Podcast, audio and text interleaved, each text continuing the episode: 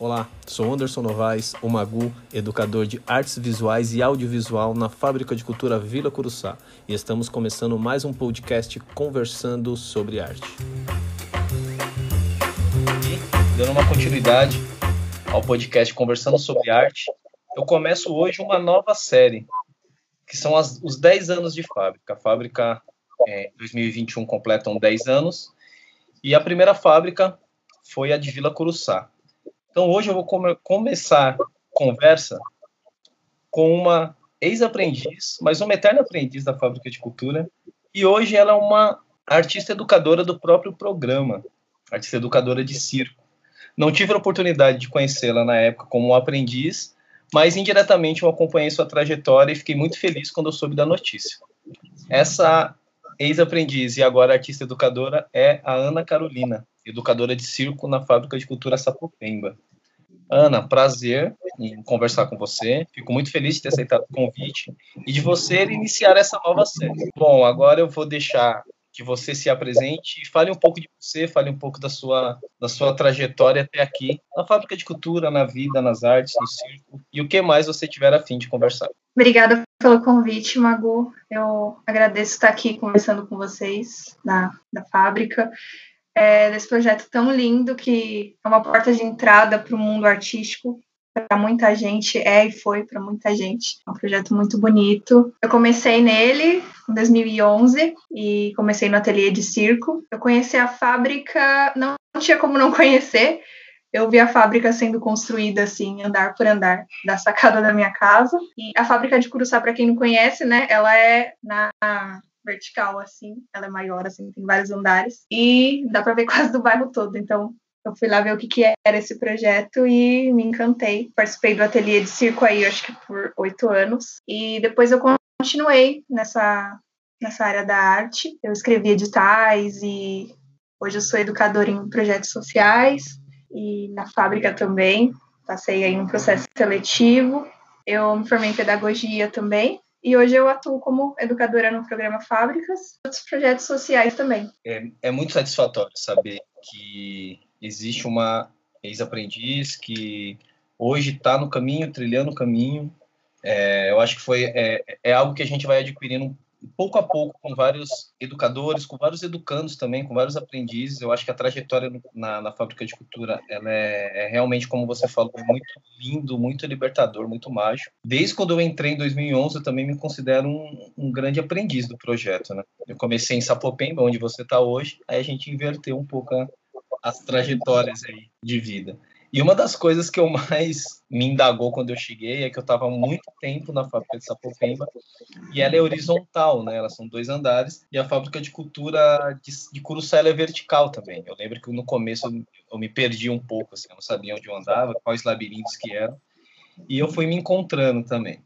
Bom, você falou que da, da janela da sua casa ali, da frente da sua casa, da sacada, você conseguia ver andar por andar, né? Você tinha noção do que seria ali e que você hoje estaria com esse vínculo de 10 anos com a fábrica de cultura? Não, eu não imaginava, assim. É, eu sempre morei na periferia, né? E eu admirava essas linguagens assim artísticas, teatro, dança, mas eu nunca tive acesso, né? A minha mãe trabalhava o dia todo, eu só ia da escola para casa, da casa para a escola. Acabava que não tinha tempo assim, se eu quisesse fazer algo, a gente sempre que mora assim na periferia, a gente tem que se deslocar até o centro para participar dessas coisas de arte, cultura, fazer algum curso. E aí eu não esperava que fosse um lugar tão bonito assim, tão rico e importante assim para para a comunidade. Então fiquei muito feliz quando eu cheguei lá e vi que era algo totalmente diferente assim, né? O acesso que e oportunidade que estavam dando para gente, né? Porque é direito nosso também, é, ter acesso à educação de qualidade, arte, cultura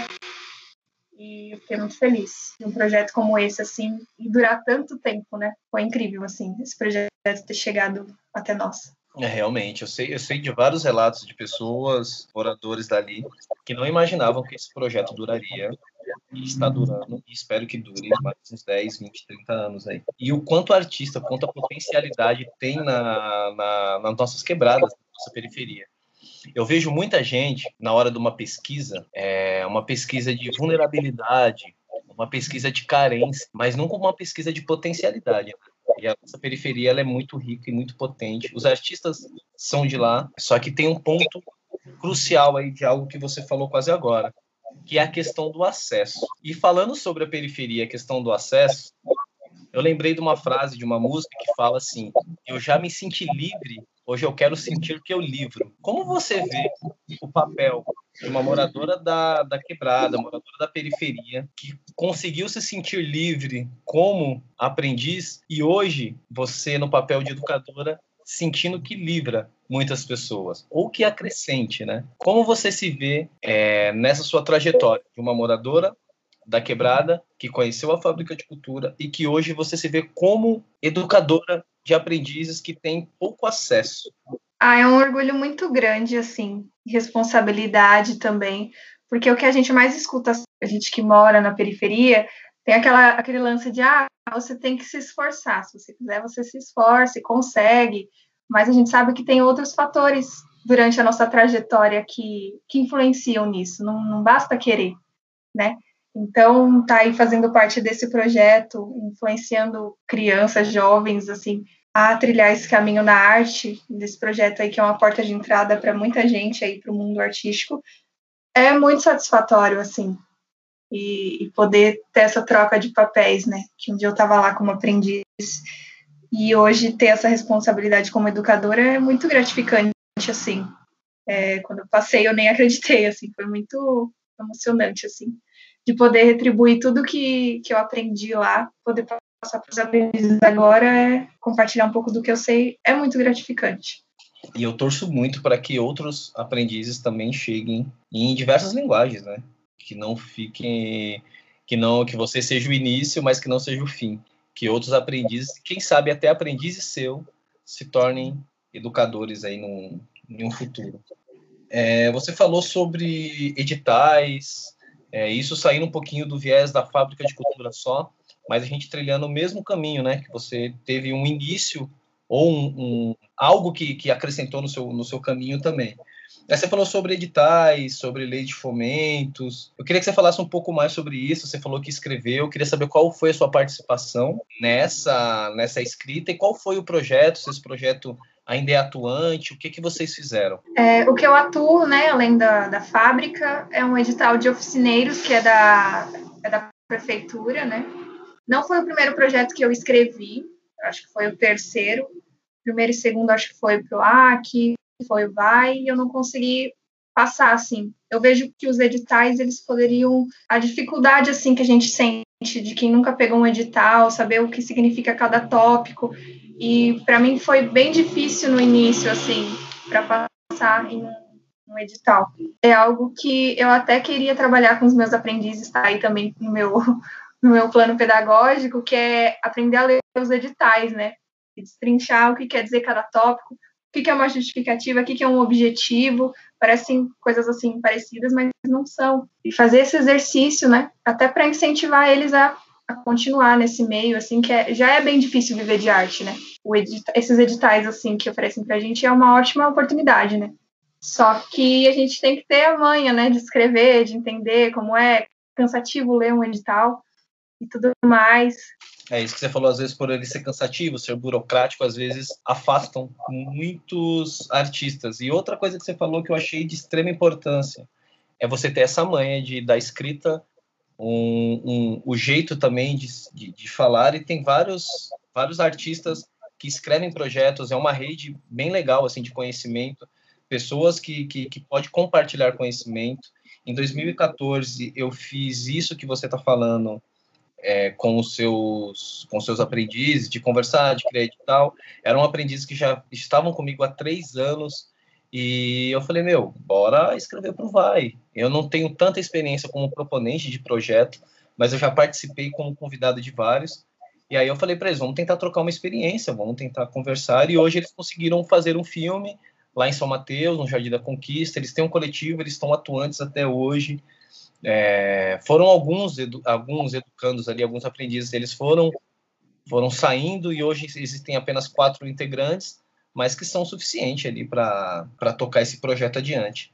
E é muito legal isso também que você está falando, que para mim eu entendo de uma forma: o artista não é só o cara que produz. Principalmente nós que moramos, artistas que, que viemos de uma outra realidade de acesso, né? Eu não falo nem artistas periféricos, porque nós somos artistas de qualquer lugar. A gente pode ter origem periférica, mas a gente pode explodir para qualquer lugar. A periferia não vai, não vai ser algo que nos limite, na verdade, vai ser algo que nos expande. Eu vejo dessa forma, né? Falando em expansão, em artista, periferia, questões de acesso, é, agora uma coisa mais romântica do, da conversa, é, eu, quero, eu quero saber um pouco para você como você vê a transformação da arte na sua vida. É, eu acho que todo mundo é um pouco artista, né? Desde criança, assim. Eu, eu não sei se eu me vejo sem arte hoje, né? Talvez por entender a importância que ela teve, assim, na minha vida, de principalmente no circo, assim, de ter aquela coisa de repetição de movimento, de ter essa paciência, de exercitar essa paciência, assim, foi muito incrível, assim, transformação. Eu vejo muito um lado de empatia, que eu acho que eu sempre tive, mas eu, eu acho que isso se fortaleceu, assim, é, em muitas atividades artísticas que a gente faz, de aprender a ouvir o outro, de escutar, de respeitar o outro, o corpo do outro e tudo mais. É, eu acho esse lado muito forte, assim, que aconteceu comigo. E essa parte da paciência também, de ter que repetir as coisas, de principalmente de criação também, eu acho que eu consegui desenvolver bastante. E acho que é isso. Empatia é uma palavra que muitas pessoas é, estão falando muito mais. É, eu não sei se por uma questão de realmente tomarmos uma consciência e ver que existe uma carência disso, que nem sempre as pessoas são tão empáticas com, com tudo que acontece ou com o outro, é, ou até consigo mesmo, né? A gente tem que também olhar, ter um olhar com carinho para nós mesmos. Mas a questão da empatia, de olhar o outro, como você vê isso? Essa questão da empatia, é, questões do, do ego do artista, a questões do próprio orgulho. Como você vê isso nesse momento maluco que a gente está vivendo, que o mundo todo está vivendo? que é essa pandemia? Eu acho que a gente não faz nada sozinho.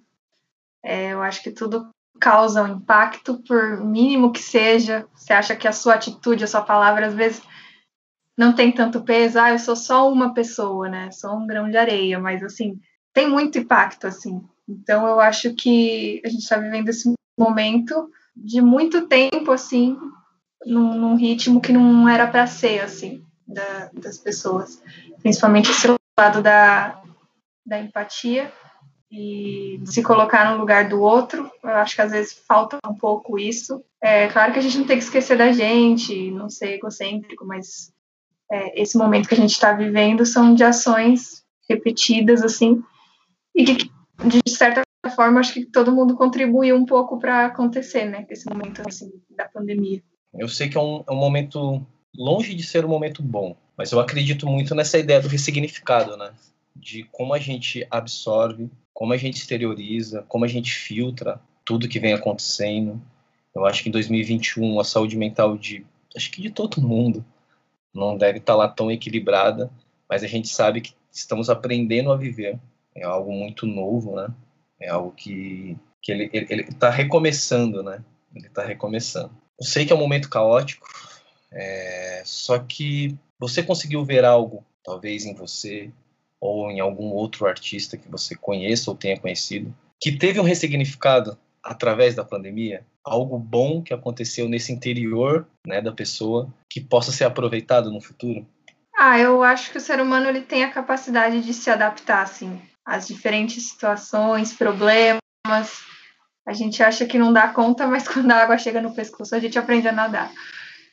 Então, eu vi muitas pessoas, muitos artistas se adaptando aí, fazendo espetáculo online, é, oficina online, que eu nunca imaginaria que, que iria rolar assim, uma oficina de circo online, que é algo totalmente físico, né?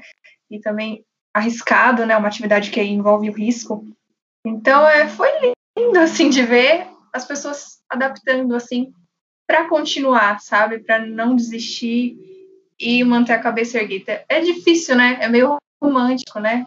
assim, é, ai, não desistir e tudo mais, com todo esse caos. A tentativa que as pessoas estão fazendo, né, assim, da grande parte de se cuidar, enfim, adaptar rotina, trabalho. É, isso só mostra a força de vontade que o ser humano tem e deveria usar para outras coisas também. Eu acho que no, assim, na minha na, na minha área de atuação ali, na, na, na, coisa mais visual, nas artes visuais, eu acho que uma das coisas mais legais que eu vi foi muitos artistas quebrando um pouco do ego, até de conversar com outro artista para poder ajudar uma pessoa que está numa situação precisando muito mais às vezes do que nós.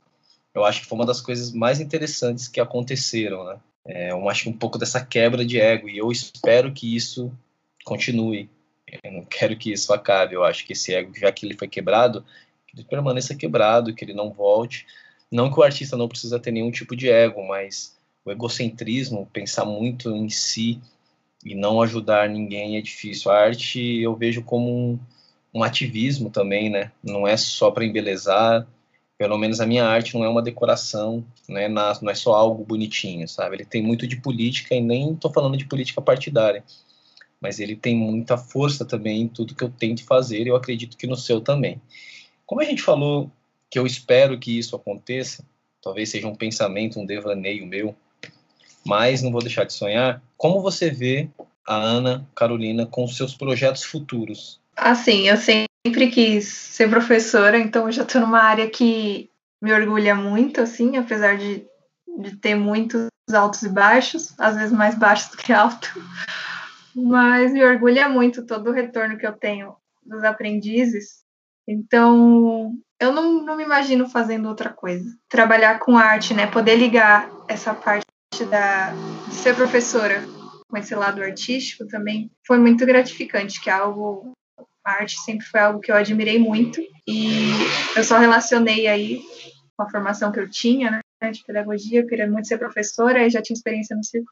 E aí eu unir as duas coisas e eu acho que eu me vejo ainda sendo professora agora e amanhã e depois. É muito louco a gente pensar como a gente replica os nossos ensinamentos, os nossos estudos, as nossas conversas diárias, é, como a gente replica a nossa arte, como a gente sonha. Eu acho que a arte tem um poder muito grande, muito transformador mesmo, né? De, de mudar, de dar um outro significado, de transformar as pessoas para elas poderem transformar o seu redor, a sua quebrada, é, o seu mundo, né?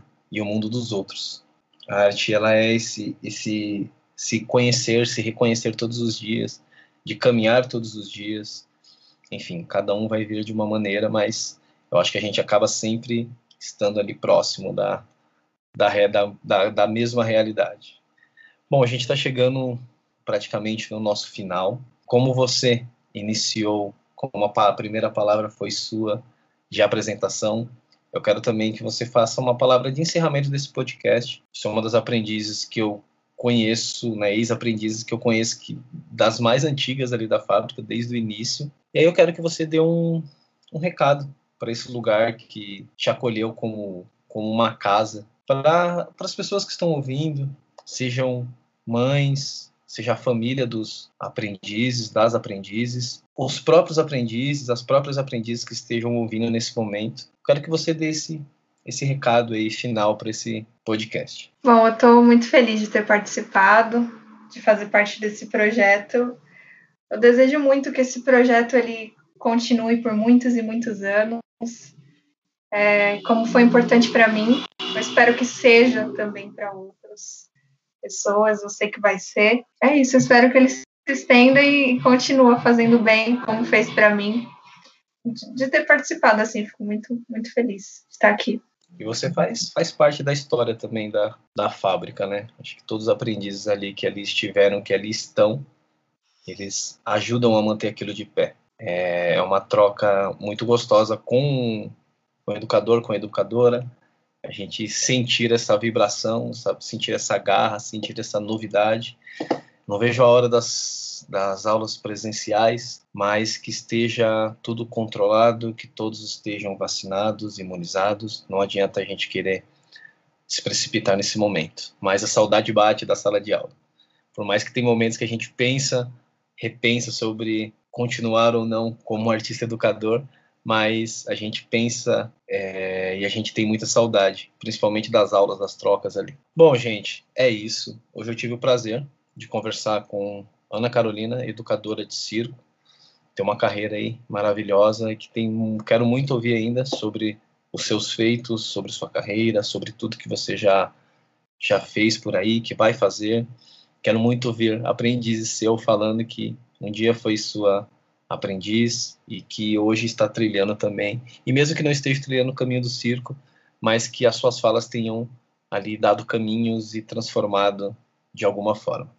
Bom, sou Anderson Novaes, o Magu, educador de artes visuais e audiovisual na Fábrica de Cultura Vila Cruzá. Estamos encerrando o podcast Conversando sobre Arte, 10 anos da Fábrica de Cultura. Ana, muito obrigado pela participação. Eu que agradeço, Magu.